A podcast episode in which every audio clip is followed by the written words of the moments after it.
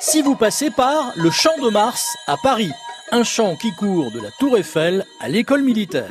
Si vous passez par là. À Paris, tout commence par une explosion. S'il vous plaît, euh, un peu plus fort. Voilà, merci. Sur la plaine de Grenelle, dans le 15e arrondissement actuel, il y avait un énorme rocher que l'on a fait sauter à la dynamite pour aplanir un grand terrain afin d'y organiser un champ de manœuvre pour les soldats du roi en face de l'école militaire.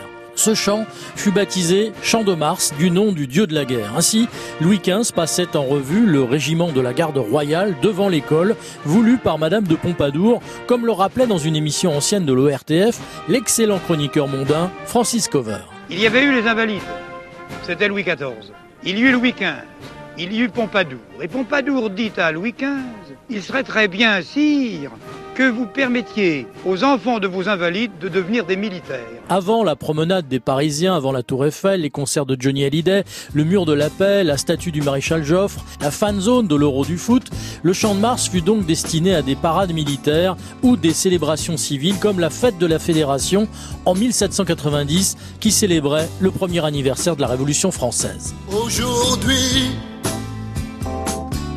la nation républicaine s'est pour fêter l'être suprême. En 1815, juste avant sa tripotée fatale à Waterloo, Napoléon distribua sur le champ de Mars des aigles symboliques à son armée. Au 19e siècle, le champ de Mars devint un grand hippodrome. En ce temps-là, les Parisiens raffolaient de courses de chevaux. La vocation militaire du champ de Mars terminée en 2000, le président Chirac inaugure le mur de la paix, retiré il y a peu de l'esplanade pour être réinstallé avenue de Breteuil. La paix, inspiration universelle, c'est bien le sens d'une œuvre qui décline le mot paix dans toutes les langues, toutes les écritures. Clara Alter, créatrice du Mur de la Paix, Louis XV, Madame de Pompadour, Napoléon Ier, tous ont marqué l'histoire du Champ de Mars à Paris, mais s'il faut n'en retenir qu'un, alors choisissons Johnny Hallyday, qui pour ses 40 ans de carrière, en 2000, année symbolique, a offert à ses fans sur le Champ de Mars un des plus grands concerts de sa carrière. Toute la musique que j'aime,